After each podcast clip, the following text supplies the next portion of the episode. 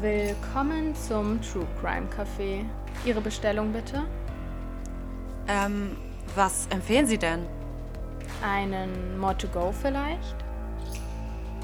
Dann nehme ich den mit Extraschuss bitte. Hallo bei Folge 4 von More to Go. Ich bin Arabella Und ich bin Saskia.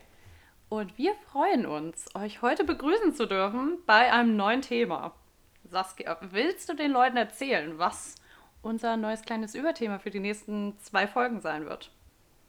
Also, unser Thema ist die Polizeiermittlung, beziehungsweise einfach mal hinter die Kulissen zu schauen, denn wir wollen uns so ein bisschen dem Thema Vernehmung annehmen und wie Verdächtige zu einem Geständnis geführt werden. Es wird sehr spannend, hoffen wir. Wir haben uns da auch so ein bisschen reingefuchst in die verschiedenen Vernehmungsmethoden und wollen die euch dann jetzt ein bisschen näher bringen. Ja, genau. Und dadurch, dass Arabella heute wieder einen Fall vorstellen wird, beginne ich wieder mit einem kleinen Quiz. Und zwar ist die Überschrift des Quizzes die Geburt von Gut und Böse. Vielleicht ist es auch schon passend zu unserem Thema heute. Wer weiß das schon? Ich weiß es auch noch nicht. Lass uns mal den Fall lesen. Zwei Jahre nach Arthur Conan Doyle kam ein gewisser Hermann Webster Mudgett zur Welt. Beide studierten Medizin. Der eine in Edinburgh, der andere in Detroit. Im selben Jahr, als Doyle den berühmtesten Detektiv aller Zeiten erfand, änderte Mudgett in den USA seinen Namen. Er nannte sich fortan H.H. Holmes und wurde A. Der Teufel von Chicago, B. Der Vampir von Brooklyn oder C. Pogo der Killer Clown. Oh, das müsste ich eigentlich wissen. Weil du die ganzen Sherlock Holmes Sachen geguckt nee, hast, ich oder? glaube, er hatte ein Murder Castle. Das ist ja True Crime. Deswegen, vielleicht kennt man die Sachen sogar. Kannst du noch mal A und Ja, B stimmt. vorlesen? Also C ist es safe nicht. Teufel von Chicago oder Vampir von Brooklyn. Also Vampir muss ja dann schon irgendwie, Nee, ich glaube, das wüsste ich. ja, das müsste ja auch irgendwas mit so Blutrünstigen zu tun haben. Ja, das stimmt. Wir haben nämlich, kleiner Insider-Fact hier, ähm, ein kleines Dokument, wo wir unsere Folgenideen immer reinschreiben. Und H.H. Holmes ist auch auf meiner Liste. Und ähm, ich habe dazu, glaube ich, geschrieben Murder Castle. Einfach nur, weil ich weiß, dass es ein sehr bekannter Fall ist, aber habe mich da selber noch nicht so richtig reingelesen. Ich möchte jetzt einfach der Teufel von Brooklyn einloggen, weil ich glaube, dass ich Vampirismus Teufel von wüsste. Chicago. Ja, genau das. genau der. Ich mache einfach eine Mischung, dann ist beides richtig. Ganz genau. Ich sehe schon, es wird dann doch der, der Vampir und ich werde mich ärgern. Also ich muss sagen, ich habe gar keine Ahnung. Ich habe da tatsächlich noch gar nicht von gehört irgendwie. Ist an mir vorbeigegangen. Deshalb vertraue ich dir jetzt einfach mal. Vielleicht waren es auch einfach zwei Minuten, die ich Bullshit rede. Wir sehen. Let's see.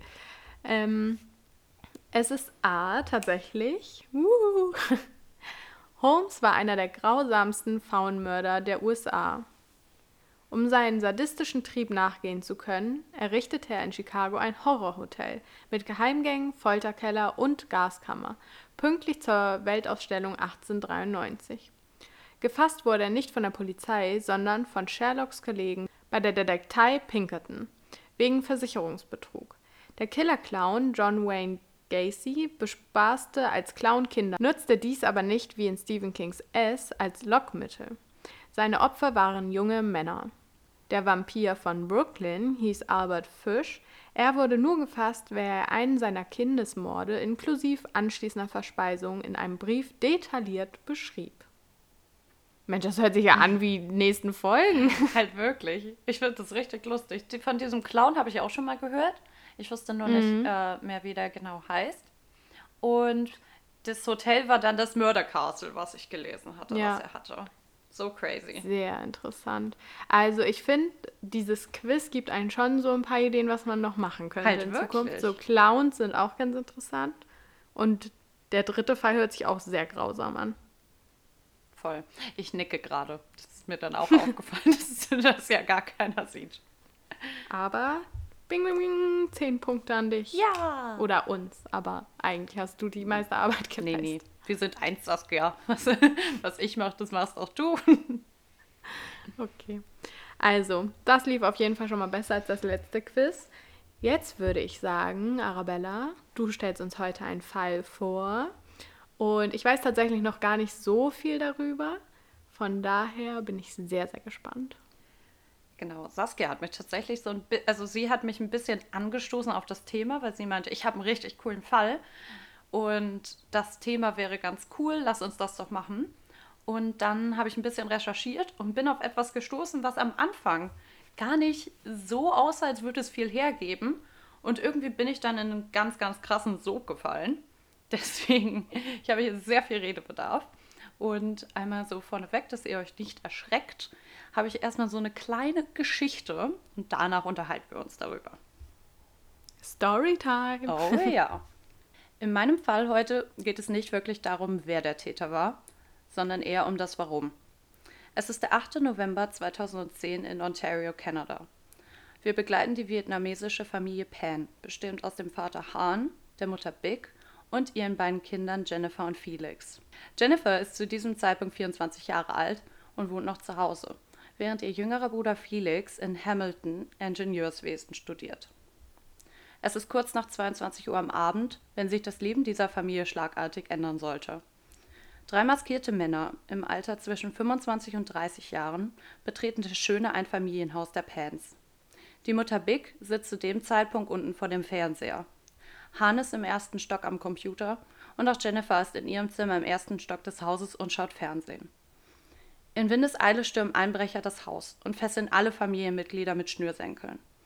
Der Vater wird mit nach unten gezerrt, während Jennifer mit einer Pistole im Rücken den Einbrechern im ersten Stock zeigen soll, wo das Geld ist. Dabei überreicht sie ihnen etwa 2000 Dollar von ihr, welches sie durch Nebenjobs angespart hatte, und weitere 1100 Dollar im Zimmer der Eltern. Unten bricht währenddessen ebenfalls ein Chaos aus. Auf der Suche nach der Handtasche der Mutter kommt es zu einem Konflikt. Das Englisch der Eltern ist nicht das Beste und gerade in so aufregenden Situationen eher gebrochen. Deswegen wird die Mutter während der Suchaktion immer wieder aufstehen und wird dann auf ihren Platz zurückgedrückt. Auch der Vater wird nach seinem Portemonnaie gefragt. Als angibt, dass es sich im ersten Stock befinde, werden die Täter wütend und zerren Jennifer erneut durch das Stockwerk auf der Suche nach Geld. Doch sie weiß nicht, wo sich die Geldbörse befindet und wird schließlich mit einem Arm ans Treppengeländer gefesselt und zurückgelassen. Im ganzen Haus ist es dunkel. Deswegen sind die Gesichter der Täter nicht zu erkennen, die nun die Eltern auffordern, ihnen in den Keller zu folgen. Big fleht die ganze Zeit, dass Jennifer sie begleiten solle. Obwohl sie mehrfach ruft: Ich brauche meine Tochter, lass meine Tochter zu mir, bitte tut ihr nichts an. Hört keiner auf sie, und die Parteien werden letztendlich durch zwei Stockwerke voneinander getrennt. Dann ist erstmal alles ruhig. Plötzlich hört man einen Schuss. Und noch einen Schuss. Schmerzerfüllte Schreie der Mutter durchbrechen die Stille. Erneute Schüsse. Ihre Mutter soll noch am Tatort versterben. Dann ruft einer der Einbrecher, dass sie nun verschwinden müssen, da sie schon zu lange gebraucht hatten. So fahren sie nach 18 Minuten mit einem Auto, welches nur wenige Meter vom Haus entfernt geparkt wurde, wieder davon. 18 Minuten, die das Leben der Familie Pan für immer zerstören sollten. Erst jetzt traut sich Jennifer, ihr Handy aus der Hosentasche zu holen und setzt den Notruf ab. Man hört eine panische Jennifer am Telefon, die sagt, dass sie dringend Hilfe brauche, weil sie überfallen wurde und nicht wisse, wo ihre Eltern seien. Sie gibt an, mehrere laute Knalle gehört zu haben. Ob es sich dabei um Schüsse gehandelt habe, wisse sie nicht. Und außerdem, dass sich ihre Eltern zu der Zeit mit den Tätern im Keller befunden hatten. Doch dieser Notruf wird von entfernteren Hilferufen unterbrochen, die die gesamte Nachbarschaft wecken sollten.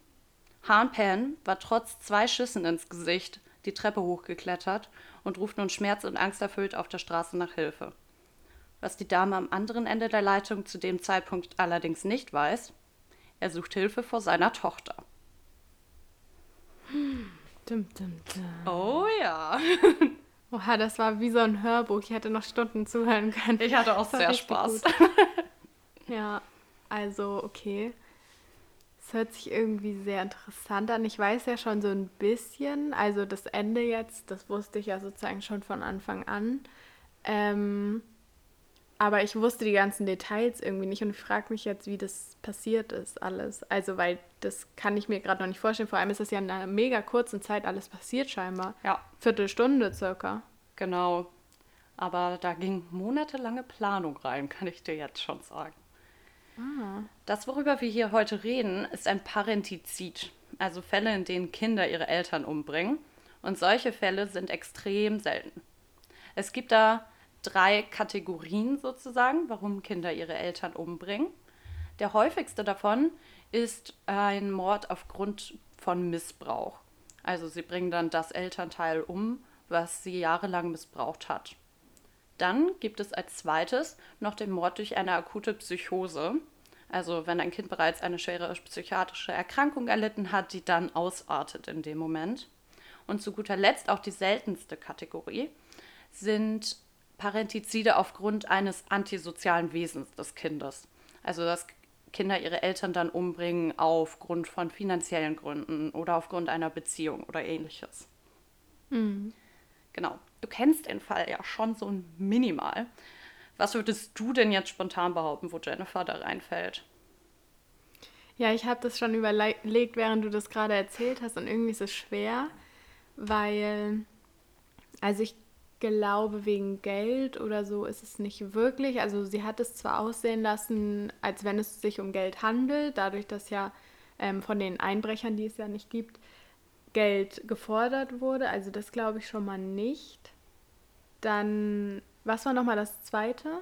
Ach so, eine Psychose. Also eins Missbrauch, zwei Psychose, drei niedrige Beweggründe. Ja, obwohl niedrig, ja. Also eine Psychose, glaube ich, war es auch nicht, wenn du sagst, es wurde geplant. Eine Psychose ähm, dauert meiner, meines Wissens nach nicht so lange an. Das ist eher so ein ähm, im Affekt sozusagen, also eine kurzfristige Situation. Ja. Und das erste ist ja Missbrauch und es gibt ja verschiedene Arten von Missbrauch. Also es gibt ja den sexuellen Missbrauch, was einen, finde ich, direkt so in den Kopf springt, wenn man dran denkt. Aber es gibt ja auch den Missbrauch, in dem man seine Kinder verbal zum Beispiel erniedrigt. Und das könnte ich mir dann schon eher vorstellen. Das hast du schon mal sehr gut argumentiert. Das ist eigentlich nur das erste oder das dritte, was so ein bisschen in Frage kommt. Warum das erste in Frage kommt, werden wir gleich noch genauer hören. Es ist jetzt in ihrem Fall aber tatsächlich die dritte Kategorie, denn hm. sie wollte vor allem für ihre Beziehung tatsächlich ihre Eltern umbringen und wollte es dann halt wie einen eskalierten Überfall aussehen lassen. Also dieser Mord war sozusagen ihr Versuch, sich aus den Zwängen ihrer Eltern zu befreien und endlich wie eine normale 24-Jährige ihr Leben leben zu dürfen. Genau, und um zu verstehen, wie es jetzt zu dieser Tragödie ja eigentlich kommen konnte, müssen wir ein bisschen über die Vergangenheit natürlich von Jennifer reden. Wie ich bereits gesagt habe, handelt es sich nämlich um eine Familie, die ursprünglich aus Vietnam stammte Han und Big waren nämlich Anfang der 80er Jahre nach Kanada geflüchtet, um sich dort ein neues Leben aufzubauen. Und im Jahre 86 kam dann Jennifer als Erstgeborene zur Welt. Die beiden Eltern arbeiteten sehr hart in einer Automobilfabrik, um ihren Kindern dann das zu ermöglichen, was ihnen damals verwehrt geblieben ist. Und sie hatten extrem hohe Ansprüche an ihre Kinder und erwarteten sowohl was die Hobbys angeht, als auch akademisch immer Bestleistungen und es gibt da eine Art von Erziehungsstil, die nennt man Tiger Parenting im Englischen. Es gibt keine mhm. so richtige deutsche Übersetzung dafür in dem Sinne, soweit ich weiß. Aber wir fanden den Begriff ziemlich eindrücklich. Und was das genau ist, will Saskia uns jetzt erklären. Genau, also ich stelle jetzt Tiger Parenting vor. Und man kann erstmal sagen, dass das eine sehr, sehr strikte und auch sehr anspruchsvolle Art der Erziehung seiner Kinder ist. Also die Eltern dazu nennt man dann Tiger Parents und sie drängen ihren Kindern vor allem auf, überdurchschnittlich gute akademische Leistung zu bekommen. Und nicht nur auf die schulische Leistung begrenzt sich das, sondern zum Beispiel auch auf Bereiche wie Sportarten oder auch Musik ähm, also sie wollen dann zum Beispiel, dass die ganz, ganz toll Klavier spielen können und dass auch die Freizeit-Hobbys, wenn man das überhaupt so nennen kann, ähm, irgendwie so sind, dass sie einen in der Zukunft, beziehungsweise dem Kind in der Zukunft helfen sozusagen. Also wenn man jetzt sagt, man möchte, möchte einen True Crime Podcast so als Hobby nebenbei aufnehmen, ich glaube, das wäre nicht drin. Nee, außer es wird ein Erfolgspodcast. genau, aber also ich glaube, da wären die Eltern erstmal etwas kritisch. Also nochmal ganz kurz, das ist einfach eine sehr, sehr autoritäre Art zu erziehen. Und das ist vor allem ein chinesisch-amerikanisches Erziehungskonzept, bei dem die Eltern, wie gerade schon gesagt, sehr strikt sind. Und das ist so ein bisschen inspiriert, sagen wir mal, von der Erziehung, die in Ost- und Südasien verfolgt wird. Also dort ist das, ich will jetzt nicht sagen normal, aber normaler auf jeden Fall als zum Beispiel bei uns jetzt in Deutschland, dass die Kinder da sehr, sehr strikt erzogen werden, weil sie halt auch also die Eltern möchten, dass ihre Kinder später ein schönes und gutes Leben haben und nicht zum Beispiel in der Armut leben müssen. Also das ist dort ja sehr, sehr verbreitet und dadurch ist auch dieses Tiger Parenting inspiriert. Und bei Tiger Parenting wird halt absolut über die normale Erziehung hinaus das Kind beeinflusst. Also wie gerade schon gesagt, nicht nur Bildung, sondern auch Hobbys und was genau das Kind in ihrem Leben macht. Also es ist kaum so, dass das Kind eigene ähm, Entscheidungen treffen darf. Sie bauen auch vor allem psychischen Druck auf, und das machen sie zum Beispiel, indem sie das Selbstbewusstsein des Kindes total darauf konditionieren, dass sie die Besten sein müssen in allem und dass sie nur, wenn sie zum Beispiel gute Noten bringen, dass sie auch wirklich gute Kinder sind. Außerdem gibt es auch noch die Art des Tiger Parentings, wo die Eltern komplett ihre Liebe entziehen, wenn das Kind nicht so gut ist, wie es vielleicht sein sollte und ihnen dann sogar ein schlechtes Gewissen dafür einreden, wenn sie zum Beispiel mal eine 2 Plus nur schreiben. Also das hört sich jetzt, finde ich, gar nicht so schlimm an, wie es, glaube ich, eigentlich ist. Aber wenn man sich vorstellt, gerade als Kind, wo man vielleicht noch nicht so das eigene Selbstbewusstsein hat, wenn das nur auf Leistung ähm, alles basiert, das ist schon, ja, sehr, sehr einschränkend. Und ich finde es richtig grausam. Andere sagen, dass es einfach nur die Art der Eltern zu zeigen, dass sie ihr Kind lieben und fürsorglich sind und so ganz im Sinne von, wir wollen doch nur das Beste für dich. Doch die Frage ist halt, ob das überhaupt das Beste für die Kinder ist, weil vielleicht sind sie dann super gut in den ganzen in Fächern wie Mathematik oder auch in, bei Hobbys wie Musik. Aber zum Beispiel diese ganzen Social Skills, die man eigentlich lernt, weil man sich mit Freunden trifft oder weil man auch mal kleine Abenteuer erlebt, die können die halt viel, viel schlechter entwickeln. Und auch das ist ja natürlich später in der Welt, auch in der Jobwelt sehr, sehr wichtig. Was ich aber eigentlich so das Schlimmste finde, ist, dass die gar keine eigene Meinung sich so bilden können und sie können auch keine eigenen Interessen so wirklich bilden. Ihnen wird sozusagen alles vorgelegt, dadurch, dass es immer nur um Bildung geht und man kann nicht einfach mal selber sozusagen nach rechts oder links schauen. Und wie auch schon gesagt, das Selbstbewusstsein ist gar nicht auf einen selber geprägt, sondern nur auf seine Leistung. Und das ist jetzt vielleicht ein kontroverses Statement, aber es passt auch ein bisschen mit dem Anfang von dir. Ich finde halt, das grenzt wirklich schon so an seelischen Kindesmissbrauch. Also, weil ich habe auch gelesen, dass viele das in den Suizid treibt. Und ich finde, das ist halt, also ja, das ist, ich kann es mir gar nicht vorstellen. Für mich ist das so richtig schlimm, weil ich da ganz, ganz anders denke. Und ja, ich finde es wirklich sehr, sehr kritisch. Ja, mir geht es ähnlich. Also, ich wusste, was Tiger Parenting so im Groben ist, aber ich habe es jetzt nicht so genau recherchiert wie du.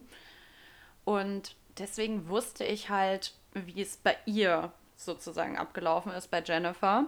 Aber jetzt, wo du es so gesagt hast, ist das eigentlich die Definition von Tiger Parenting, was sich da bei ihr zugetragen hat. Und ja. ich weiß, das, was sie gemacht hat, das kann man auf gar keinen Fall irgendwie rechtfertigen. Also nichts rechtfertigt Mord. Aber ich muss sagen, dass ich auch bei meiner Recherche, und ihr werdet ja auch gleich alles hören, was so bei ihr vorgefallen ist, dass ich da wirklich Mitleid irgendwie mit ihr hatte. Und sie hat auch sehr viel dann mit Depressionen zu kämpfen. Und ja, man sieht bei diesem Fall, finde ich einfach, was halt auch passieren kann durch Tiger Parenting. Also natürlich hat man auf der einen Seite vielleicht dann die mega erfolgreichen Ärzte, denen das ein bisschen geholfen hat, dieser Druck. Aber bei dem Fall von Jennifer sieht man einfach wirklich, dass dieser Druck viel zu krass war und dass sie da irgendwie Auswege gesucht hat, die sehr, sehr ungesund waren. Aber das war halt ihre Art, da dem zu entkommen. Ja, ich finde, das ist ja sowieso ein sehr, sehr interessantes Thema, wie doll man auf seine Kinder, also nicht, dass wir jetzt schon welche hätten, aber wie man auf seine Kinder halt einfach einwirkt. Du willst einerseits den all die Freiheit der Welt sozusagen geben, also du möchtest, dass die eigene Hobbys entwickeln und eine eigene Meinung sich irgendwie bilden und denen nicht vorwerfen, dass sie irgendwas nicht gut können, weil vielleicht können sie dafür was anderes besser, aber andererseits willst du auch nicht, dass dein Kind in die falsche Ecke gerät sozusagen und dann irgendwie komplett die Schule direkt schmeißt und Drogen nimmt und was nicht alles so. Also man muss ja schon ein bisschen streng sein, aber bis wohin? Also Tiger Parenting ist, finde ich, wirklich drüber. Ja. ähm, Können wir so aber festhalten. ja, sehr schwer. Ja, aber was auch noch passieren kann, wenn man halt Leuten zu viel Druck aussetzt, das ist das, was wir jetzt weiter besprechen werden. Und zwar hatten halt die Eltern, wie du auch schon angeführt hattest, ganz konkrete Vorstellungen, was einmal aus ihren Kindern werden soll. Is und Felix sollte einmal ein Ingenieur werden und Jennifer war sehr talentiert im Klavierspielen und gewann dort mehrere Wettbewerbe. Sie wurde bereits mit vier dazu gezwungen, Klavier anzufangen. Man muss dazu aber sagen, dass das wirklich eine Liebe in ihr geworden ist, sozusagen, das Klavierspielen. Also das hat sie auch bis zu ihrem 24. Lebensjahr dann noch weiter fortgeführt. Und mhm. bis zu ihrem 14. Lebensjahr war sie auch sehr gut im Eiskunstlaufen. Also da haben wir diesen sportlichen Aspekt. Mhm. Sie strebte sogar an, Kanada 2010 bei den Olympischen Spielen zu vertreten. So gut war sie.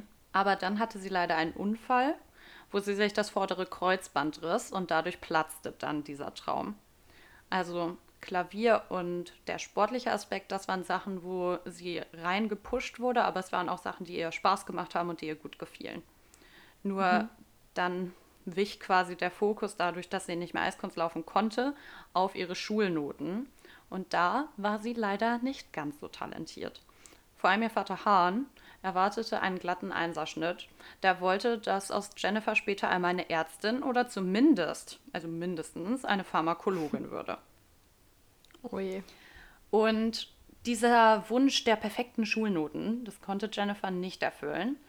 Denn sie war außer in Musik, da war sie immer sehr, sehr gut, war sie einfach eine reine Durchschnittsschülerin und kassierte fast ausschließlich Dreien, was ja eigentlich nicht so schlimm ist, würde ich jetzt mal sagen, aber für Hahn war das ein No-Go. Und weil sie so große Angst hatte, wollte sie sich nicht an ihre Eltern wenden und zugeben, dass sie Probleme hatte. Sie wählte deswegen einen etwas anderen Weg und zwar nahm sie sich alte Zeugnisse und wandte ein paar Photoshop-Skills an. Und im Alter von 15 Jahren begann sie dann, sich ihren Einserschnitt einfach mal selbst zu basteln. Man ist schlau, indem man den einfachsten Weg wählt. und wenn sie Photoshop-Skills hatte, dann war das der einfachste Weg. Ja, ich fand es trotzdem richtig, richtig traurig, dass du mit 15 ja. Jahren schon so weit bist, dass du deine Eltern nicht enttäuschen möchtest und deswegen das halt machst. So. Also so ist es angefangen mit so Kleinigkeiten, dass sie halt ihren, El also Kleinigkeiten, das ist ein Zeugnisfälschen. Ja. eine Kleinigkeit. Ich habe schon Schlimmeres ja, im gemacht. Im Gegensatz zu dem, was noch kommt, ist es eine Kleinigkeit. ja. Aber trotzdem, dass man so einem Druck ausgesetzt ist. Sie wurde dabei nicht erwischt. Und das Ganze hat so gut funktioniert, dass sie sich dachte, dass sie das einfach mal bis zu ihrem Abschluss fortführt. Allerdings wollte ihr die Schule dann einen kleinen Strich durch die Rechnung machen, da sie durch einen Mathekurs gefallen ist und deswegen ihr Abitur nicht machen konnte. Deswegen hat dann die Universität, wo sie angenommen wurde, ihr Angebot zurückgezogen. Also es gibt so Conditional Offers in Kanada, die halt sagen, wenn du mhm. den und den Schnitt kriegst, dann nehmen wir dich an. Und das konnte sie jetzt natürlich nicht mehr einhalten. Sie hätte den Kurs wiederholen müssen. Und deswegen haben die ihr Angebot zurückgezogen. Also hatte Jennifer auch hier wieder eigentlich die Chance, ihren Eltern zu beichten, was alles passiert war.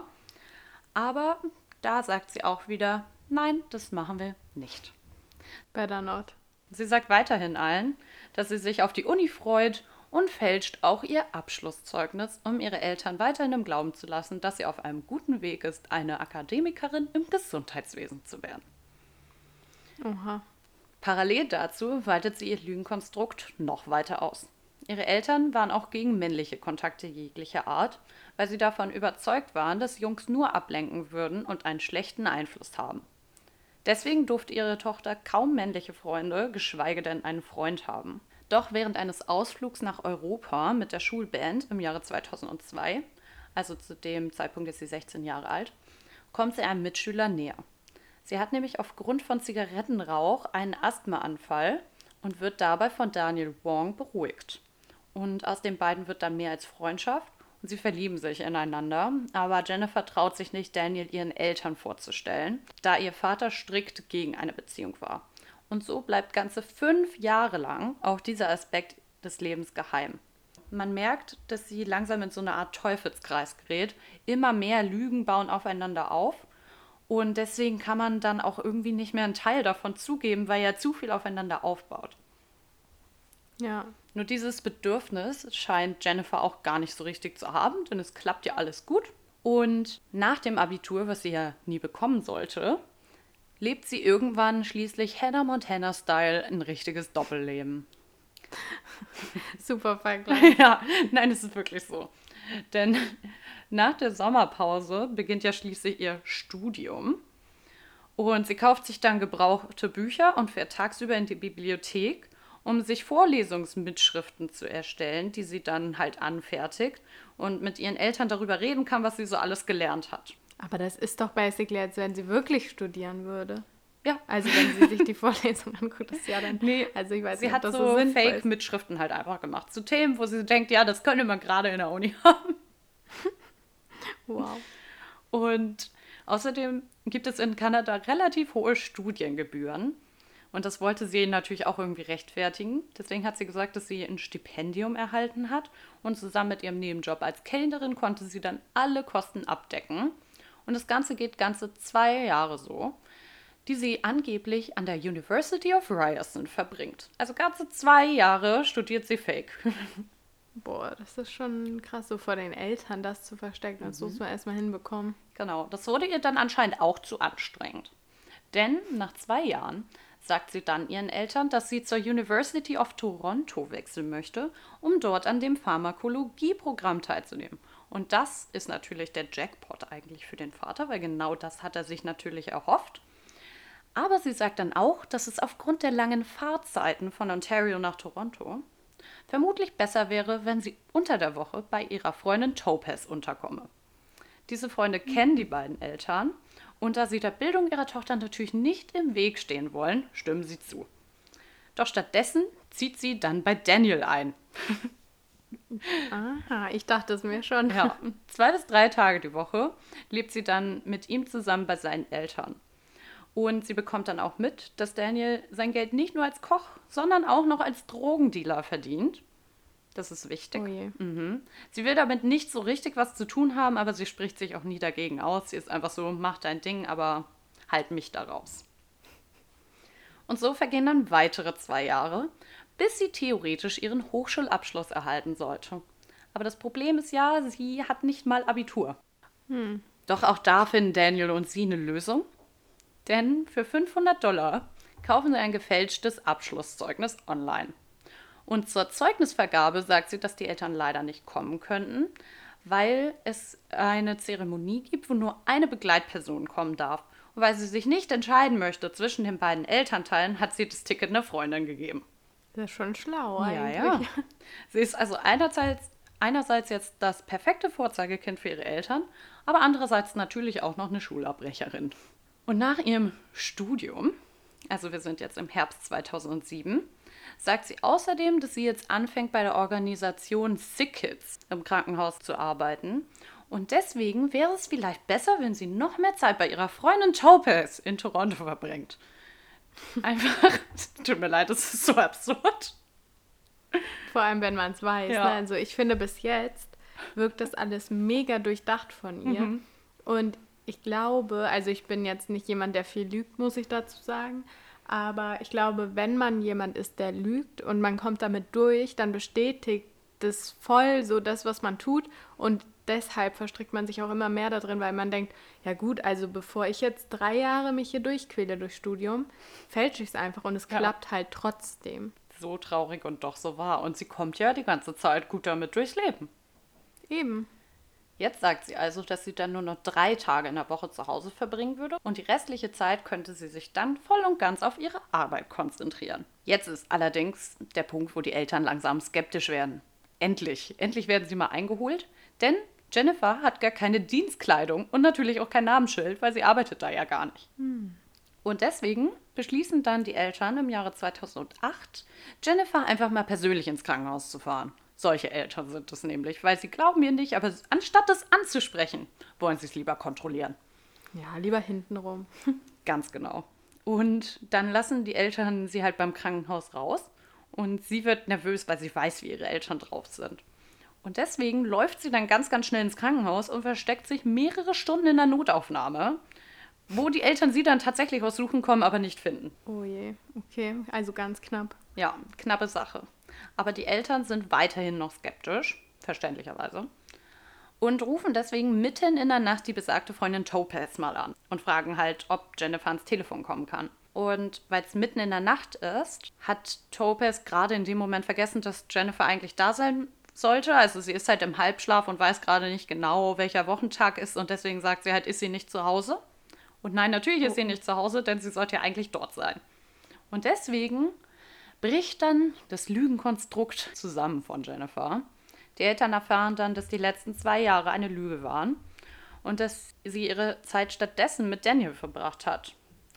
Allerdings erzählt Jennifer trotzdem nicht vom nicht bestandenen Abi und auch nicht von dem Studium an der ersten Universität. Trotzdem stellen Han und Big ihre Tochter dann im Jahre 2008 vor ein Ultimatum.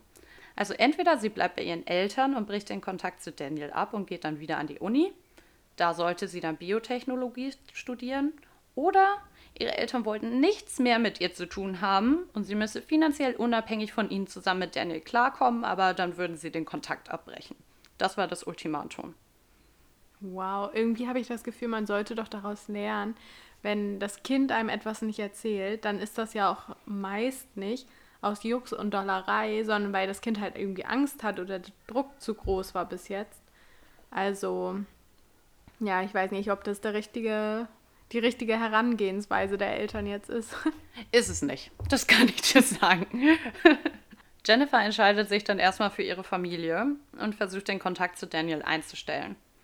Doch dann fällt sie in eine Depression. Also mit der hatte sie schon öfter zu kämpfen, aber da nimmt das Ganze wieder überhand.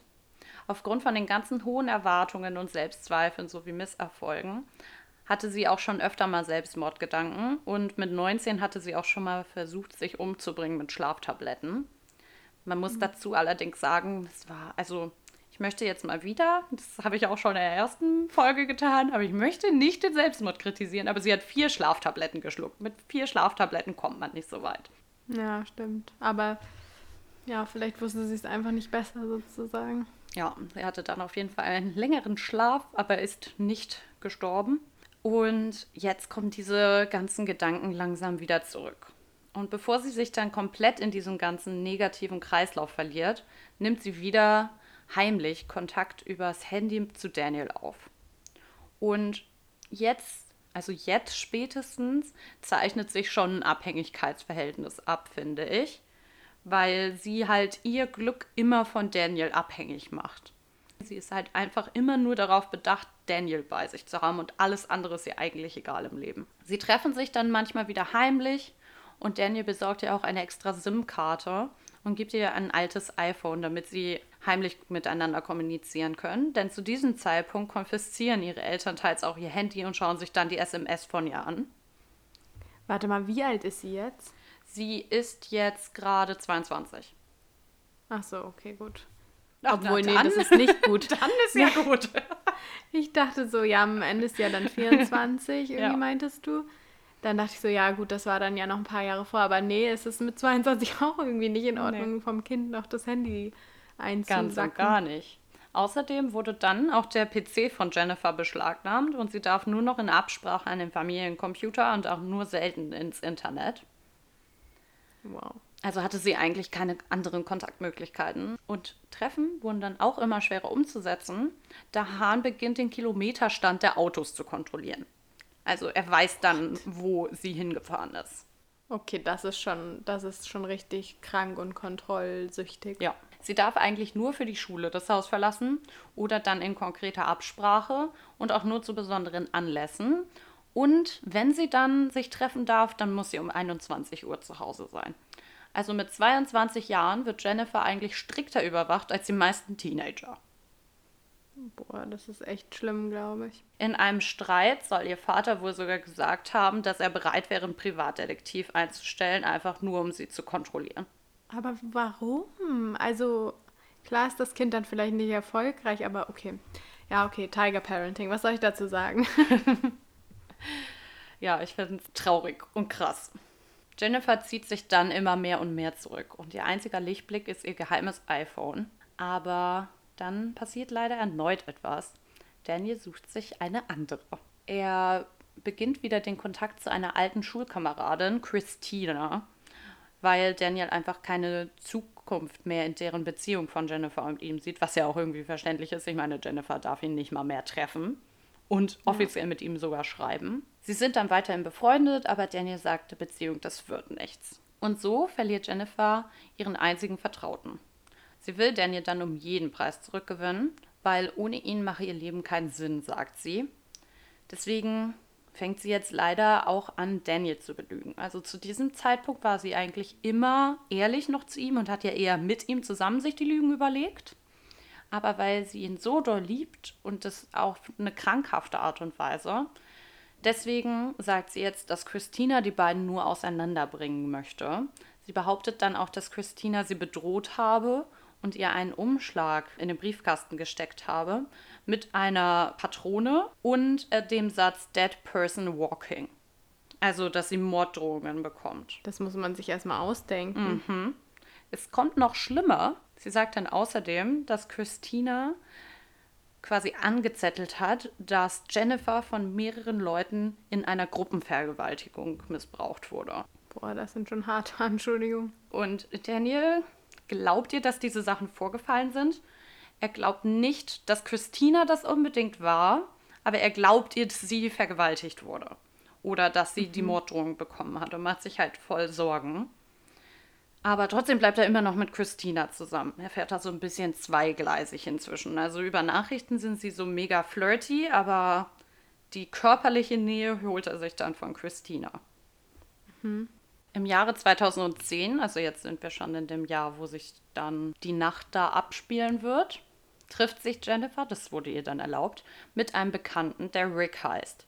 Und dann spricht sie das erste Mal mit ihm über ihre Familie und dann auch über seine Familie.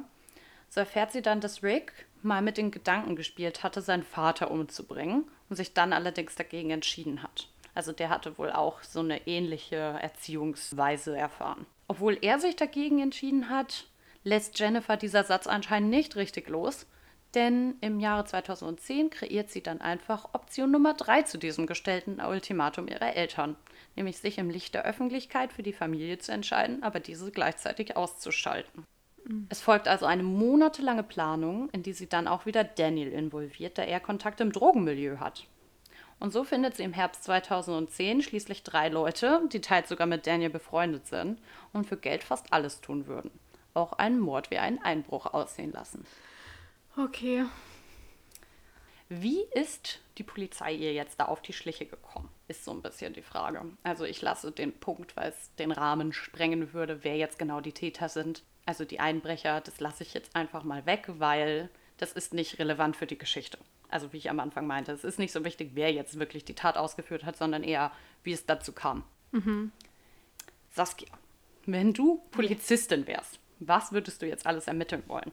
Nach diesem ganzen 911-Call und einer toten Mutter und einem Vater, der noch im Koma liegt. Du hast nur eine Zeugin. Mm, also ich würde auf jeden Fall mit der Zeugin erstmal reden, ähm, weil die ja schon einiges mitbekommen hat dann würde ich natürlich schauen, ob der Einbruch, so wie sie es erzählt, so stattgefunden haben kann. Also ob da Einbruchsspuren sind, ob man sieht, dass zum Beispiel die Eltern erst im Wohnzimmer waren und dann im Keller, ob ähm, die Fesseln noch vielleicht da sind, ob irgendwelche Abdrücke, ob jetzt ähm, Schuhabdrücke oder Fingerabdrücke gefunden wurden. Also sowas alles. Einfach überprüfen, kann die Tat so stattgefunden haben und die Zeugin befragen. richtige Expertin hier. Man merkt, dass du viel True Crime-Erfahrung hast. Denn genau das macht die Polizei auch. Der Überfall hat nämlich insgesamt viele Fragen aufgeworfen. Also, warum wurden nur zwei von den Leuten potenziell umgebracht? Also, die Mutter wurde ja erfolgreich umgebracht und es war ein versuchter Mord beim Vater. Aber Jennifer wurde ja einfach als Zeugin zurückgelassen. Das ist ja eigentlich dumm vom Täter aus. Ja, auf jeden Fall. Und dann war ja auch die Suche nach Geld. Aber es wurde fast nichts geklaut. Natürlich waren es diese 3000 Dollar. Aber sie hatten auch noch ein Safe im Haus, der ziemlich offensichtlich in der Wohnung steht und der einfach unberührt blieb. Und auf dem Küchentisch lagen auch Autoschlüssel, die fuhren ziemlich fancy Autos, die auch einfach zurückgelassen wurden. Und dann stellte sich auch noch die Frage, warum, wenn du ein Vater bist, warum rennst du aus dem Haus raus und schaust nicht nach dem, was du eigentlich am meisten lieben solltest, nämlich deinem Kind, wenn du hörst, dass dein Kind oben ist? Ja, sehr, sehr wahr. Dann kam auch noch dazu, dass es keine Einbruchsspuren gab. Also genau das, was du nämlich meintest. Es kam dann dazu, dass Jennifer sich in den einzelnen Befragungen, die dann, wie du auch schon gesagt hast, was du machen würdest, immer wieder leicht widersprochen hat.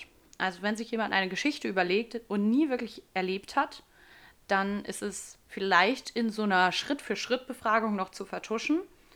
Aber irgendwann werden Fehler auftreten, je nachdem, wie oft du befragt wirst oder wie die Reihenfolge der Befragung halt läuft. Irgendwann widersprichst du dich einfach oder vergisst auch Kleinigkeiten. Insgesamt gab es drei Befragungen bzw. Verhöre von der Polizei wobei nie ein Anwalt anwesend war. Das liegt daran, dass Jennifer wahrscheinlich einfach den Ernst der Lage zu spät erkannt hat und sich zu sicher war in ihrem Handeln, weil sie ja eine geübte Lügnerin war und es eigentlich auch gewohnt war, damit durchzukommen. Mhm. Also warum dann nicht auch mit einem Mord? War wahrscheinlich keine gute Idee ohne Anwalt. No, no. nie eine gute Idee ohne Anwalt. Ja, während der Recherche habe ich Saskia irgendwann einfach mal eine Sprachnachricht geschickt. Saskia, wenn du mal verhört wirst, egal ob du es warst oder nicht, warte auf einen Anwalt. Das ist das, was ich hier mitnehme. Das ist doch immer wieder bei so Detektivsendungen sozusagen, dass die erstmal versuchen, also gerade amerikanische, dass die erstmal versuchen, den Zeugen so lang wie möglich ohne Anwalt zu befragen, weil nur dann kriegst du halt viel raus sozusagen. Der Anwalt sagt ja direkt, nee, kein Kommentar, ja. kein Kommentar so. Deshalb sollte man auch nicht so offensiv sozusagen rangehen und direkt alle Beschuldigungen durch den ähm, Raum werfen, sondern halt einfach erstmal ein bisschen ruhiger das angehen und versuchen, so die Informationen, die man braucht, rauszubekommen. Ja, das hat Jennifer aber leider nicht gemacht. Und wie sich das jetzt dann auf sie auswirken sollte, kommt jetzt. das erste Verhör fand noch in der Nacht des Überfalls statt. Dort ist sie dann wirklich auch lediglich eine Zeugin. Und erst im Laufe der zweiten Vernehmung gelangt der Fokus dann immer mehr auf Jennifer und die Frage, ob sie das Mastermind hinter dem ganzen Abend war, sozusagen.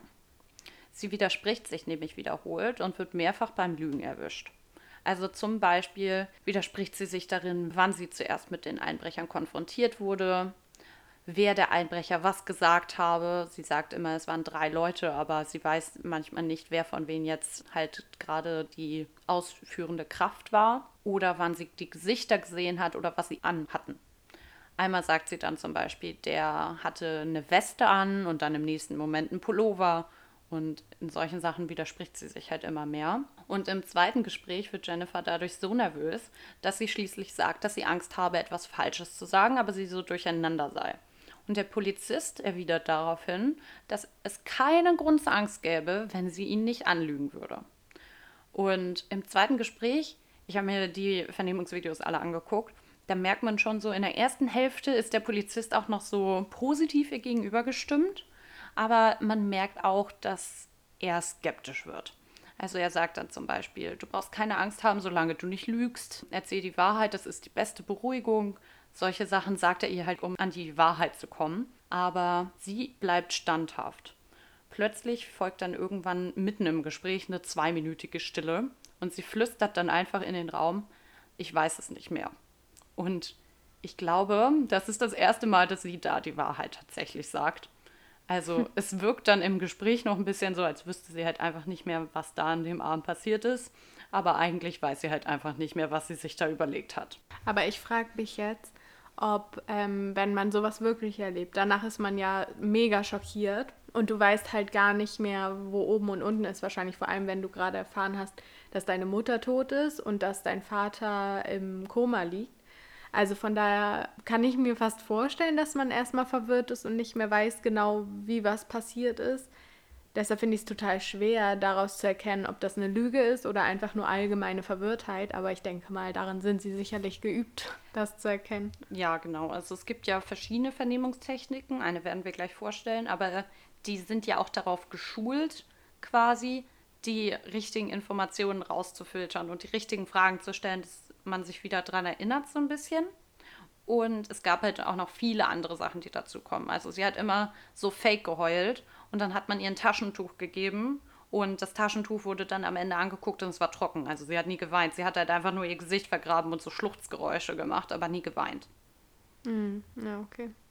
Dann wurde sie auch zum Beispiel bei der Beerdigung von der Mutter beobachtet von den Polizisten und da zeigte sie sich auch vollkommen emotionslos, verbarg auch immer wieder ihren Kopf so, aber hat nie eine Träne vergossen, aber trotzdem so getan, als würde sie weinen. Also natürlich gibt es verschiedene Arten zu copen mit solchen Traumata.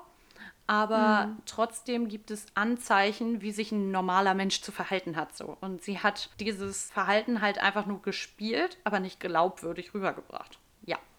Saskia meldet okay, das, genau. Ähm, das verwundert mich aber ein bisschen, weil ich verstehe schon so ein bisschen, warum sie es getan hat. Einfach weil sie so nicht mehr weiter leben wollte oder konnte. Ähm, also nicht, dass es okay wäre, aber ich verstehe es so ein bisschen. Aber nachdem die dann tot sind, hätte ich jetzt schon noch gedacht, dass sie sagt, gut, das war vielleicht doch nicht der richtige Weg. Und ich dachte, dass sie vielleicht trotzdem noch ihre Eltern liebt, obwohl die das gemacht haben mit ihr. Aber so scheint es ja, als wenn sie wirklich so einen richtig tiefen Hass gegen die hätte, dass sie wirklich froh ist, selbst nach dem Mord, wo sie das ja eigentlich hinter sich bringen könnte, dass sie immer noch so total emotionslos denen gegenüber ist und die scheinbar hasst irgendwie. Ich finde es schwierig zu beurteilen. Also eine Sache, wo ich mir ziemlich sicher bin, ist, sie hasst ihren Vater abgrundtief. Das ist ja auch immer die treibende Kraft so gewesen irgendwie. Er hat den Kilometerstand mhm. kontrolliert. Er war das, der die Sachen nicht wollte. Aber in den Vernehmungen habe ich schon das Gefühl, als würde sie quasi den Mord an ihrer Mutter bereuen Mhm. Sie fängt immer nur an zu weinen, wenn sie über ihre Mutter redet. Also ist ja nur Fake-Wein. Aber trotzdem sagt sie auch, dass sie zum Beispiel, dass die Familie wichtig ist. Warum hat sie sich denn überhaupt für die Familie entschieden? So, sie hatte ja die Wahl. Und wenn sie die Familie so hasst, dann hätte sie auch zu Daniel gehen können. Aber ja. sie sagt halt, dass ihre Mutter ihr beigebracht hat, dass die Familie immer an erster Stelle steht, egal was ist. Und solche Werte mhm. hat sie halt immer von ihrer Mutter. Und sie redet auch nie schlecht über ihre Mutter und sie redet immer schlecht über ihren Vater. Aber hm. also in der dritten Vernehmung merkt man dann, dass auch für ihre Mutter ihr Empathievermögen einfach sehr, sehr eingeschränkt, wenn überhaupt vorhanden ist. Im zweiten Gespräch spricht der Polizist dann auch mit Jennifer sehr viel über ihre Vergangenheit. Also viele Sachen kommen dann erst ans Licht, was ich da erzählt habe, mit dem, dass sie nie ihr Abi gemacht hat und solche Sachen. Jennifer redet da gerne drüber. Also ich glaube, sie hat das Gefühl, dass sich endlich jemand für sie interessiert. Aber eigentlich möchte der Polizist halt nur das Tatmotiv ausmachen. Und deswegen buddelt sie sich hier in der zweiten Vernehmung so ein bisschen ihr eigenes Grab so langsam. Sie soll dann im zweiten Gespräch außerdem demonstrieren, wie sie den Notruf überhaupt absetzen konnte. Sie wurde ja an ein Gelände gebunden, soll das dann demonstrieren, was sie anscheinend zu Hause geübt hat, denn das gelingt ihr sehr gut. Doch trotzdem ist die Polizei am Ende der zweiten Vernehmung ziemlich skeptisch. Und am Ende der Befragung fragt der Detective dann auch, ob sie irgendetwas mit dem Überfall zu tun hatte. Da ist sie dann mega schockiert und fängt an zu weinen. Sie verneint es dann und nach zwei Stunden Befragung darf sie dann auch endlich gehen. Der Verdacht der Polizei verhärtet sich dann aber in den folgenden Tagen, denn Hanpan, der ja, wie gesagt, zwei Schüsse ins Gesicht erlitt, der wachte dann wirklich wie durch ein Wunder aus dem Koma auf. Und man ging ursprünglich davon aus, dass selbst wenn er jemals aufwachen würde, nicht kommunikativ sein würde.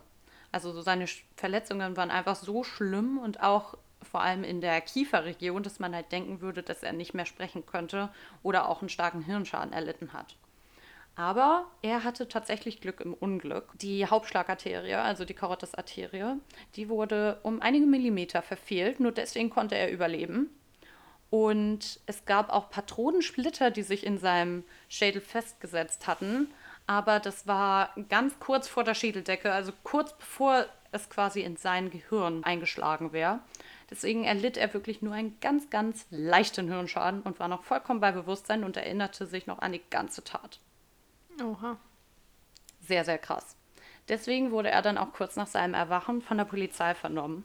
Und er schilderte eine ganz andere Situation, als Jennifer es getan hatte. Denn so hat sich das ja nie zugetragen.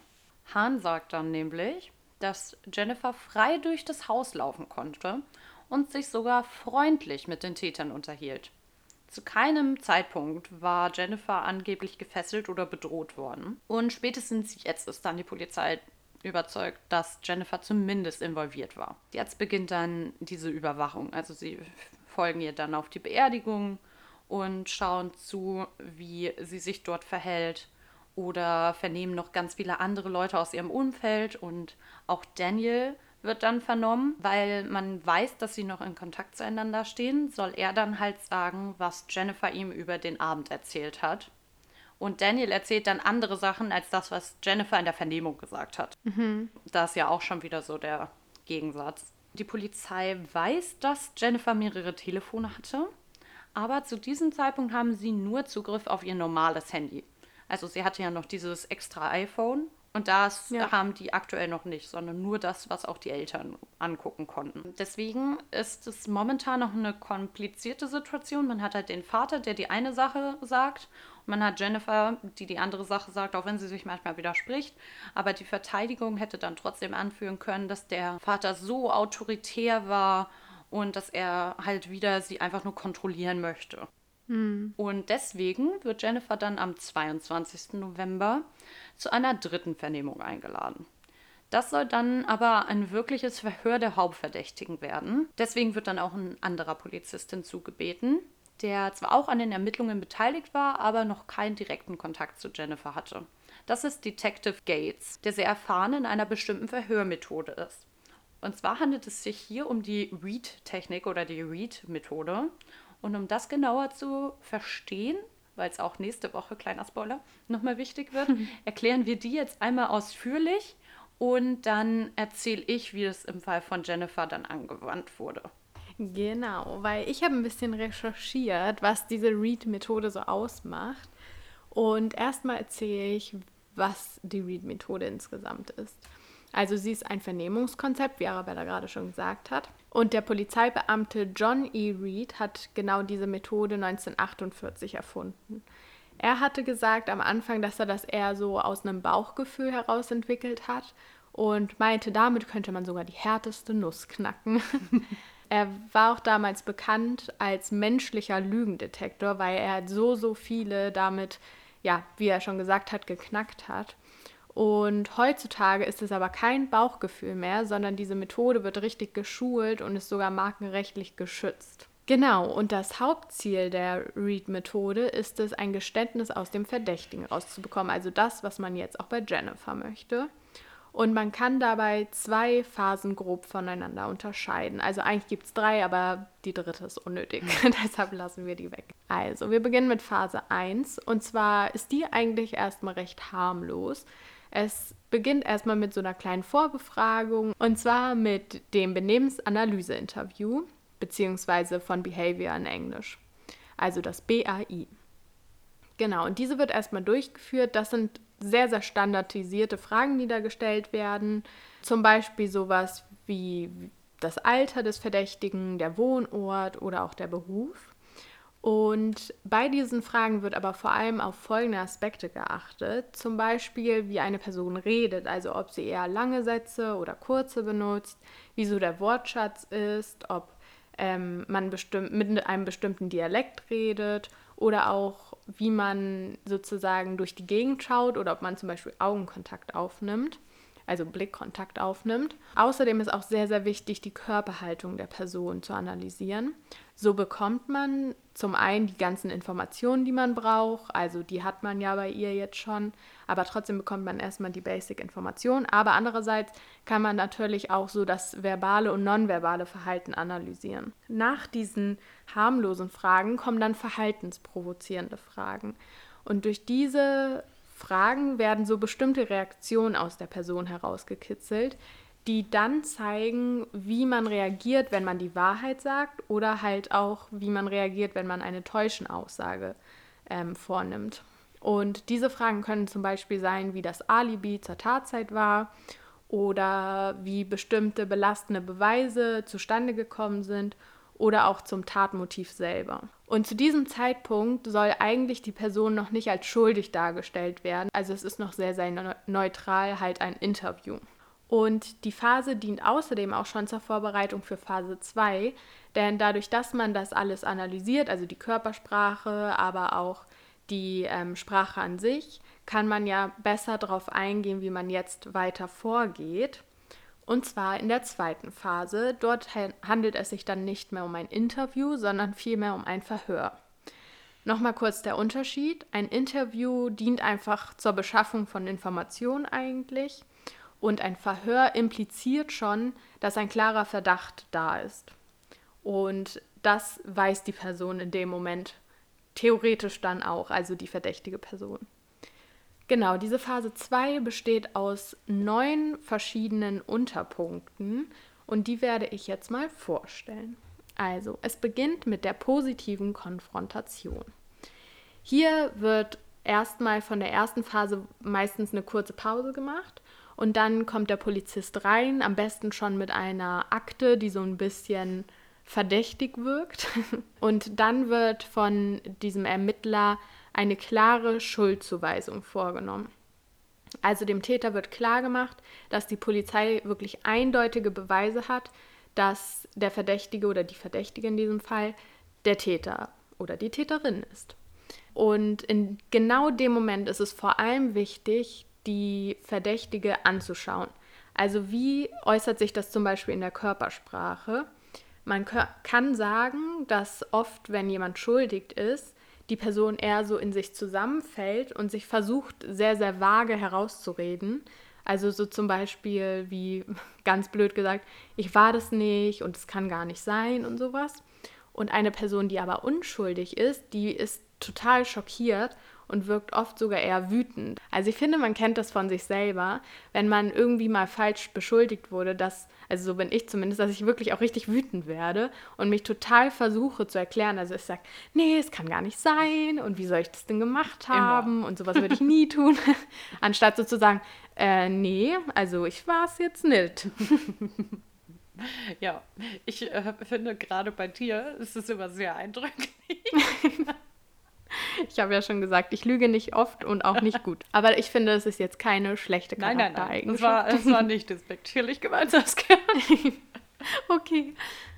In dieser Zeit sollte dann der Ermittler sehr, sehr verstehend reagieren und dem Verdächtigen ermutigen, weiter die Wahrheit zu sagen vor allem, weil es sich vielleicht auch gut auf die Strafe sozusagen auswirken kann.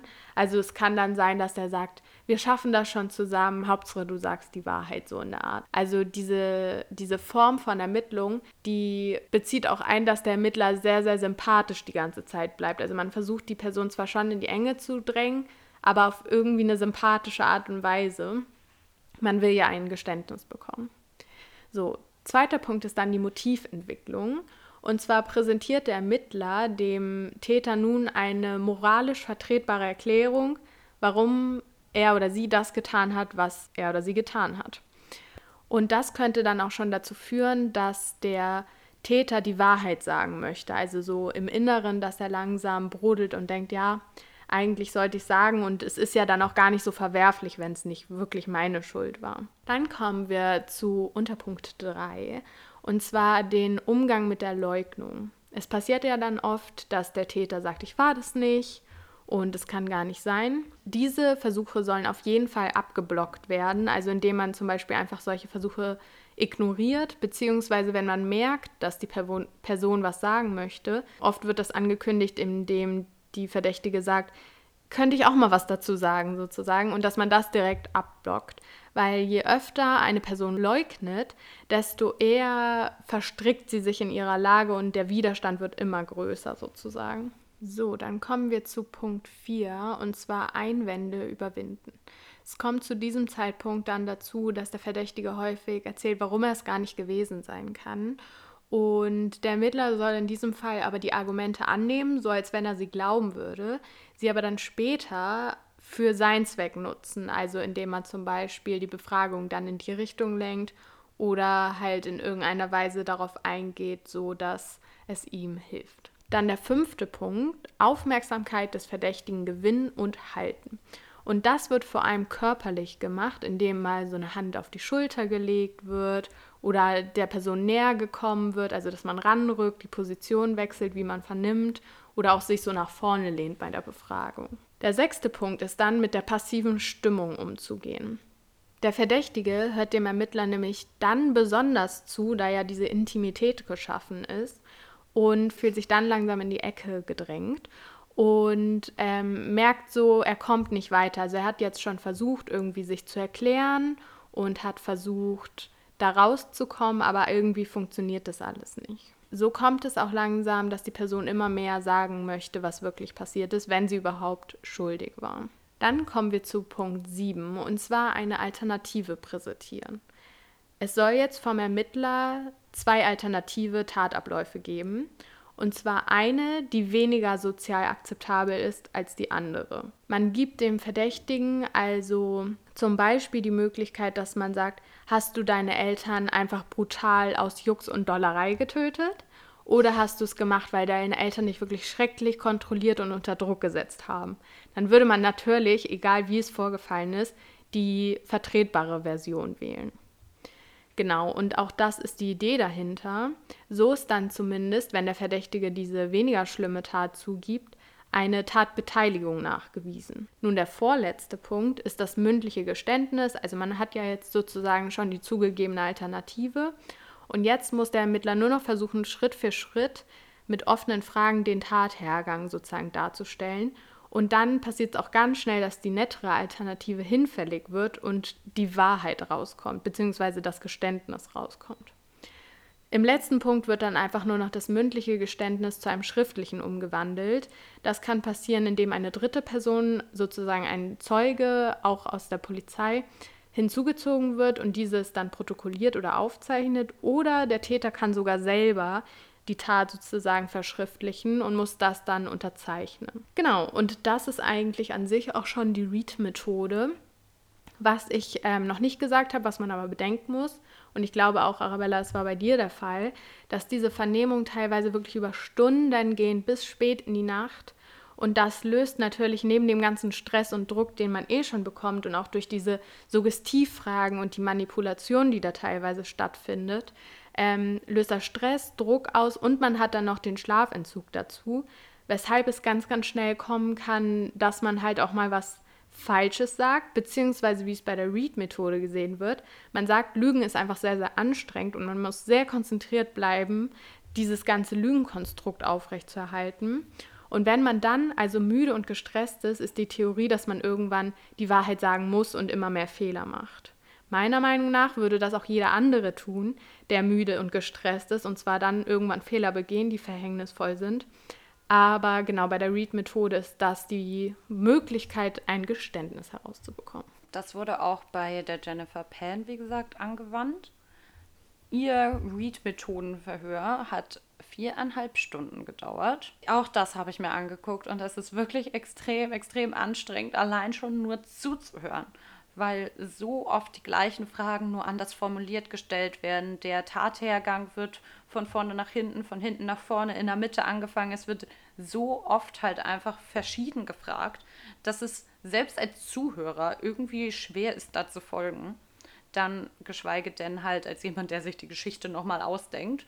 Aber es ist auch für jeden, der die Wahrheit sagt, einfach sehr, sehr anstrengend. Man muss dazu noch sagen, dass man bei dieser Verhörmethode als Polizist auch lügen darf. Also man dürfte dann quasi sagen, wir haben die Tatwaffe schon sichergestellt und deine Fingerabdrücke sind drauf, obwohl das gar nicht so ist. Deswegen führt das auch zu vielen falschen Geständnissen einfach. Bei Jennifer war es jetzt so, dass sie die Tat ja auch wirklich begangen hat, aber trotzdem ist diese Verhörmethode auf jeden Fall kritisch zu sehen. Aber jetzt erstmal dazu, wie bei Jennifer vorgegangen wurde. Also in der ersten Phase, das ist ja diese Verhaltensanalyse, als erstes nutzt der Polizist so einen leichten Einstieg, einfach auch um Vertrauensverhältnis zwischen den beiden aufzubauen, weil die sich ja jetzt noch nicht kennen.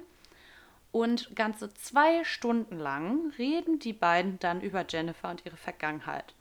Er gibt dann selbst auch ein paar Details über sich preis und möchte damit halt einfach so eine Bindung zu ihr aufbauen, dass sie sich verstanden fühlt und so, als könnte sie ihm alles sagen. Man merkt, dass Jennifer sich von ihm ernst genommen und verstanden fühlt, obwohl er ziemlich forsch ist von der Art. Man nennt es auch so eine No-Nonsense-Technik, also dass er halt einfach nicht duldet, dass sie sich ihm widersetzt sozusagen in der Beantwortung der Fragen. Und sein Ziel ist es jetzt in dieser ersten Phase, das Tatmotiv nochmal genauer herauszukriegen. Also er möchte dann verstehen, warum sie so gehandelt hat. Das nutzt er dann so in einem Zug. Er unterhält sich dann zum Beispiel auch mit ihr über das Studium und dass der Vater ja eine medizinische Karriere für sie ins Auge gefasst hat. Aber sie wollte eigentlich viel lieber einfach von 9 bis 17 Uhr arbeiten und danach Klavierunterricht geben und damit wäre sie zufrieden gewesen. Also das ist so dieser eine Punkt, den er ausmacht.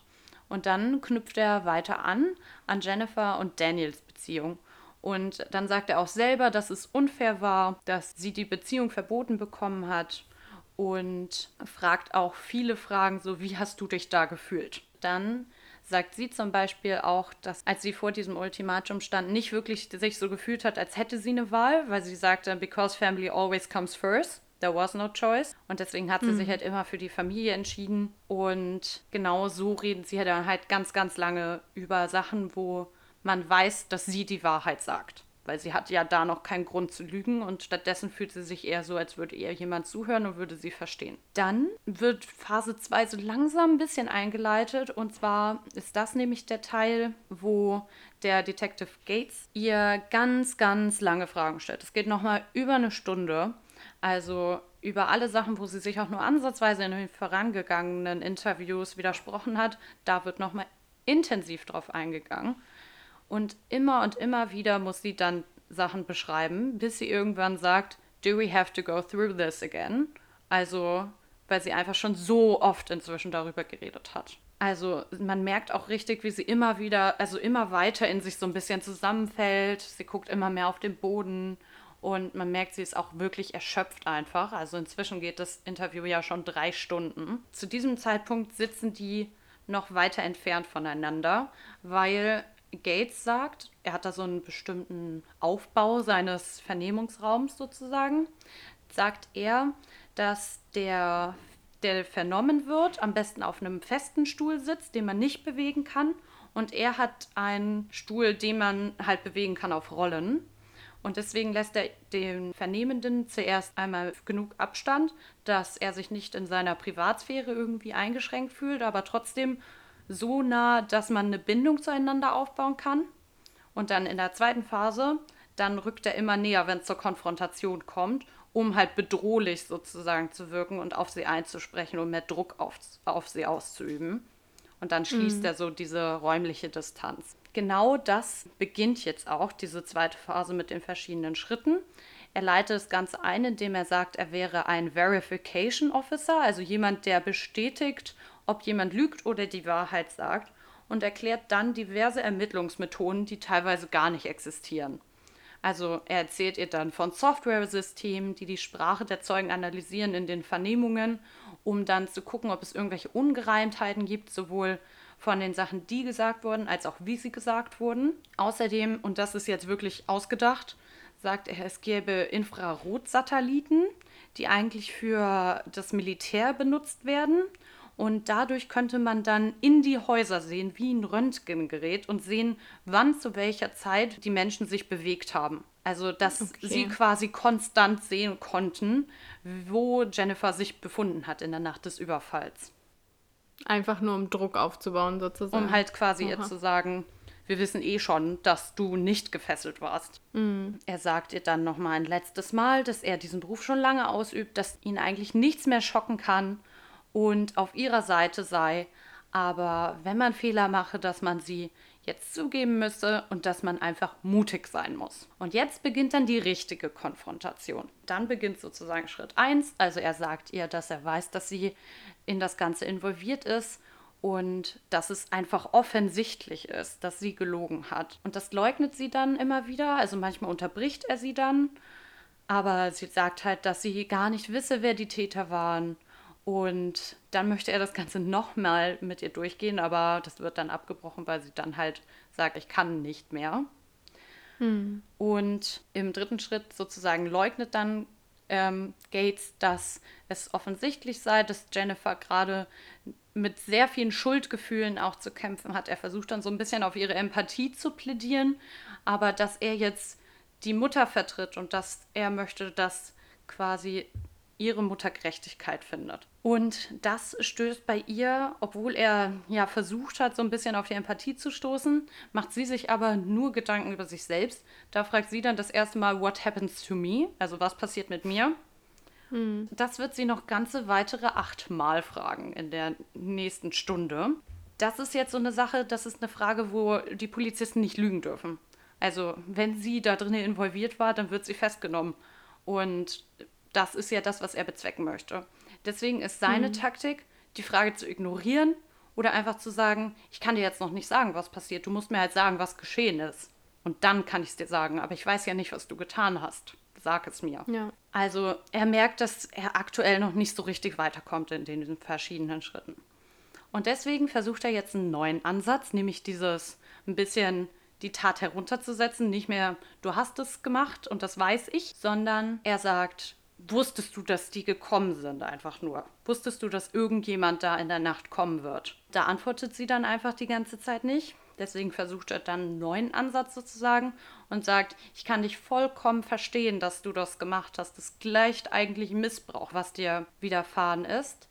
Und das kann jeder verstehen. Du bist trotzdem eine gute Person. So, du musst jetzt einfach mutig sein und es dir eingestehen. Und dann fragt sie halt immer wieder, what happens to me, but what happens to me? Er ignoriert es halt weiter. Also spätestens jetzt, jetzt weiß man eigentlich, dass sie die Tat auch nicht bereut, weil ähm, er hat ja versucht, auf die Empathie sozusagen ein bisschen abzuzielen und ist da auch nicht wirklich weitergekommen. Und schließlich nach drei Stunden und 22 Minuten, also eine ziemlich, ziemlich lange Zeit, legt Jennifer jetzt ein Teilgeständnis ab. Also sie sagt nicht, dass sie die Täter bestellt habe, um die Eltern umzubringen, sondern für sich selber. Sie sagt, dass sie eigentlich wollte, dass sie umgebracht wird, weil sie eine zu große Enttäuschung war und dass sie eigentlich nur eine Last für alle war und deswegen nicht mehr weiter leben wolle. Aber ihre Selbstmordversuche sind ja fehlgeschlagen und deswegen, weil sie nicht mal das in dem Sinne richtig hinkriegen konnte, brauchte sie halt jemanden, der es für sie tut. Sehr interessante Herangehensweise. Ja, Also sich Mörder oder also so, ja, Mörder irgendwie ins Haus zu bestellen, um dann sozusagen selber umgebracht zu werden. Ja, das denkt sich Gates auch. Und er möchte, jetzt hat er ja dieses Teilgeständnis und möchte halt noch das richtige Geständnis. Aber zu dem Zeitpunkt ist eigentlich schon klar, dass sie das Polizeirevier nicht mehr verlassen wird. Weil sie ja zugegeben hat, dass sie die Einbrecher bestellt hat. Egal jetzt mit welcher Intention. Ja. Aber deswegen versucht er noch weiter ein bisschen danach zu bohren und fragt dann halt zum Beispiel, wie wolltest du denn umgebracht werden? Wie konnte es dazu kommen, dass die dann doch deine Eltern umgebracht haben? Was ist passiert so? Und das kann sie ihm alles nicht beantworten. Sie weiß nicht, wie sie hätte umgebracht werden wollen. Sie kann nicht sagen, warum sie nicht einfach auf der Straße erschossen werden wollte, sondern warum musste es jetzt ein Einbruch sein. Sie weiß angeblich auch nicht, wie die Leute heißen, die sie da angeheuert hat, sondern dass es einfach eine anonyme Nummer war. Und das ist halt nichts eigentlich. Sie hat jetzt gesagt, sie weiß das, aber sie kann es nicht begründen, warum die Täter da waren, wie sie es waren. Und nach 4,5 Stunden bricht Gates dann einfach das Gespräch ab, weil er merkt, so einem richtigen Geständnis wird es nicht mehr kommen.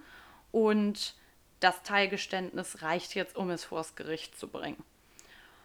Und dann stellt er sie halt einfach so vor veränderte Tatsachen, dass sie jetzt festgenommen wird wegen Mord und versuchten Mord sowie Verschwörung zu Mord. Und da ist sie dann vollkommen geschockt. Also das versteht sie irgendwie immer noch nicht. Und dann sagt sie einfach nur, You said you were on my side.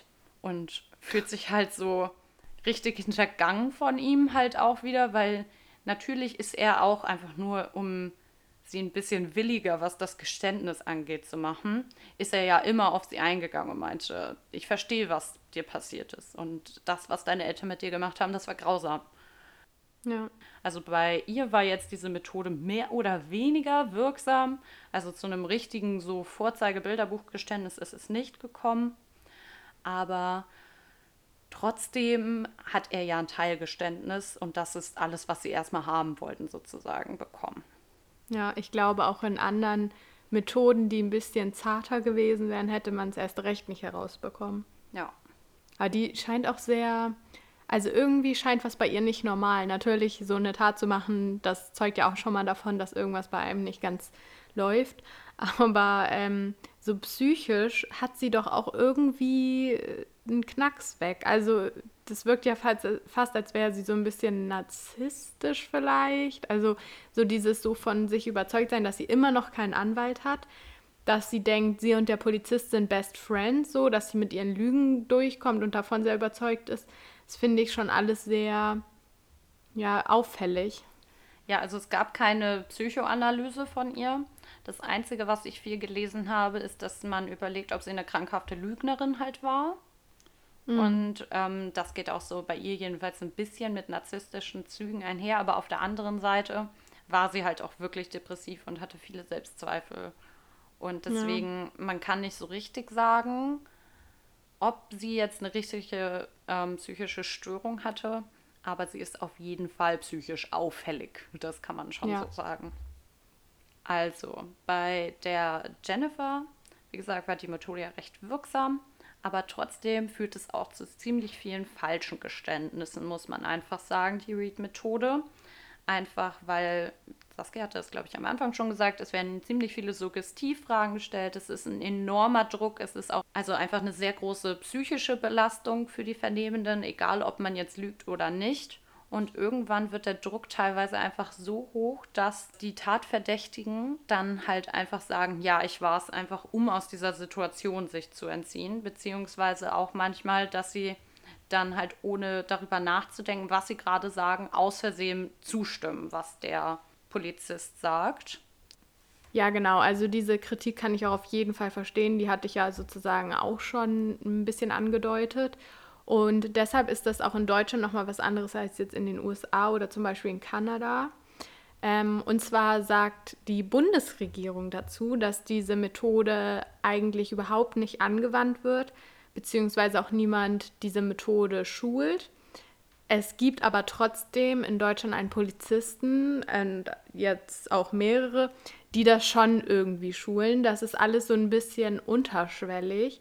Also, weil laut Bundesregierung ist diese Art der Befragung ähm, sehr, sehr kritisch, weil sie gegen Paragraph 136a in der Strafprozessordnung verstößt. Da bei diesem Konzept halt Täuschung bzw. auch mit Drohung gearbeitet wird. Und außerdem wird so ein bisschen die Belehrungspflicht teilweise missachtet, weil diese Übergang, dieser Übergang zwischen Phase 1 und 2, wo es aus einem Interview plötzlich eine belastende Befragung wird, diese, dieser Übergang ist sehr flüssig teilweise, so dass diese Belehrung da ein bisschen untergeht. Und die ist ja vor allem in Deutschland halt absolut Pflicht. Aber was man herausgefunden hat, ist halt, dass es in Deutschland trotzdem, obwohl es ja eigentlich verboten ist, genutzt wird. Es ist nur sozusagen eine leichte Abwandlung. Es gibt nämlich das Verhaltensanalyse-Interview. Und ich habe mir das mal so ein bisschen angeguckt und auf mich wirkt das wirklich eins zu eins wie die Read-Methode. Wow. Also ich finde, der Unterschied ist da nicht so groß. Und was auch sehr interessant ist, ähm, es wird vermutet, dass im Fall Peggy Knoblauch zum Beispiel oder auch bei Beate Zschäpe diese Art der Vernehmung genutzt wurde. Und zum Beispiel gerade bei Peggy hat man ja auch gesehen, dass da ja auch falsche Geständnisse wahrscheinlich bei herumkommen. Von daher ist es in Deutschland sehr, sehr kritisch, aber ich glaube trotzdem, dass das teilweise auch in Deutschland benutzt wird, um ehrlich zu sein, so von dem, was ich gelesen habe. Ja. Jetzt vielleicht noch einfach mal abschließend, wie der Fall jetzt wirklich letztendlich ausging. 2014 startete dann endlich der Prozess, der auch sehr viel Medienaufmerksamkeit erhalten sollte. Jennifer, Daniel und die drei Ausführenden wurden dann wegen Mord, versuchten Mord und Verschwörung zum Mord angeklagt. Und alle davon plädierten natürlich, dass sie unschuldig seien, aber vergeblich. Denn die Vernehmungsvideos, die würden eine große Rolle in dem Prozess spielen. Genauso wie ganze 116 SMS, die alleine Jennifer und Daniel die letzten sechs Stunden vor dem Überfall ausgetauscht haben. Also die konnte man dann auch tatsächlich im Prozess als Beweismaterial nehmen. Und dort haben sie detailliert über den Plan geredet. Und deswegen war danach eigentlich die Sache schon ein bisschen unausgesprochen erledigt, dass sie nicht wirklich unschuldig waren. Es gab dann noch weitere äh, viele SMS, die sie auch mit den anderen Tätern austauschte. Jennifer hatte die Tür an dem Abend aufgeschlossen und deswegen gab es keine Einbruchsspuren, damit die Einbrecher halt ein leichtes Spiel dann hatten. Und dann machte sie auch, das sieht man auch auf einem Überwachungsvideo, als einziges in einem Zimmer im ersten Stock eine Minute lang das Licht an und parallel verschickte sie dann die SMS im VIP Access. Also die Luft ist rein, kommt rein, so nach dem Motto. Ja. Letztendlich wurden dann alle schuldig gesprochen und Jennifer und Daniel wurden zu einer lebenslangen Haftstrafe verurteilt. Die Möglichkeit, einen Antrag auf das Aussitzen der Strafe auf Bewährung zu stellen, werden sie dann nach 25 Jahren haben. Und was ich jetzt am Ende noch einmal dazu sagen wollte, ist, dass Jennifer, also das merkt man auch vor allem in dem SMS und dann auch während der Vernehmung, echt einfach aus so einer ganz blinden und ungesunden Liebe zu Daniel gehandelt hat, wie sie es tat. Also natürlich hasste sie ihre Eltern, aber die Bereitschaft, sie auf diese Art und Weise so ein bisschen auszuschalten, das kam echt einfach wegen Daniel. Also sie waren ja offiziell getrennt, aber schrieben trotzdem noch ziemlich, ziemlich viel.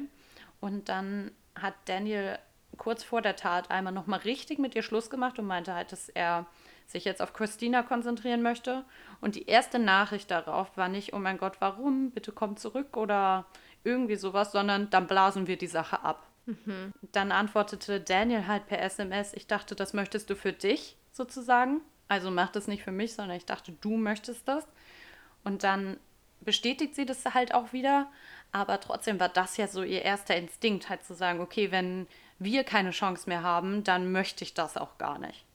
Sie hat wahrscheinlich einfach so auf eine ganz ungesunde Art und Weise gehofft, dass dieser Mord die beiden verbindet und dass sie dann bis an ihr Lebensende quasi mit Daniel zusammenbleiben kann. Das wäre ja auch eine Methode gewesen, um ihn letztendlich zu erpressen, so ein bisschen. Also ja. klar steckt sie mit drin, aber ich glaube, da hätte sie sozusagen was draus machen können. Ja, das stimmt auf jeden Fall. Jedenfalls werden sie jetzt im Jahre 2035 dann das Recht darauf haben, einen Antrag auf Bewährung zu stellen. Hm. Ist irgendwie echt unglaublich, wenn man mal überlegt, dass sie sich halt auch einfach dafür entscheiden hätte können, mit ihm zusammen zu bleiben und fern von den Eltern zu bleiben.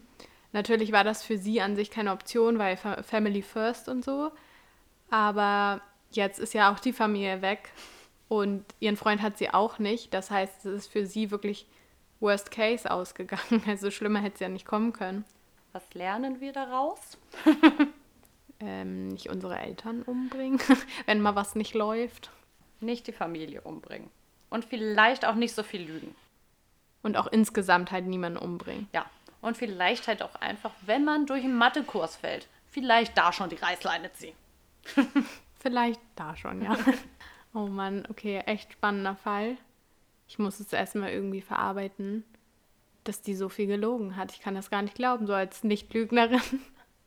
Ich weiß nicht, ob ich sagen würde, dass ich viel oder wenig lüge. Wenn, dann sind es eher so Notlügen. Keine Ahnung. Ich habe morgen keine Zeit, weil ich eigentlich im Bett liegen möchte, aber ich sage, ich habe voll viel zu tun. Sowas. Ja. aber jetzt die auf die Idee kommen alleine schon, Zeugnisse zu fälschen oder zu sagen, dass man vergewaltigt wurde. Also ich ja. finde das so krass.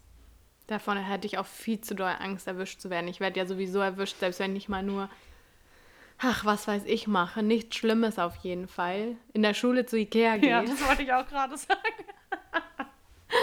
Aber nee, also nix für mich. Das ist nix für mich. Davon distanzieren wir uns. Ja. Aber Arabella, ich danke dir auf jeden Fall für den Fall. Ich fand den sehr, sehr interessant und auch diese Vernehmungsmethoden und so. Ähm, ist wirklich eine ganz andere Welt, wenn man da mal so hinter die Kulissen blickt. Und ich freue mich schon, wenn ich dir meinen Fall erzählen kann.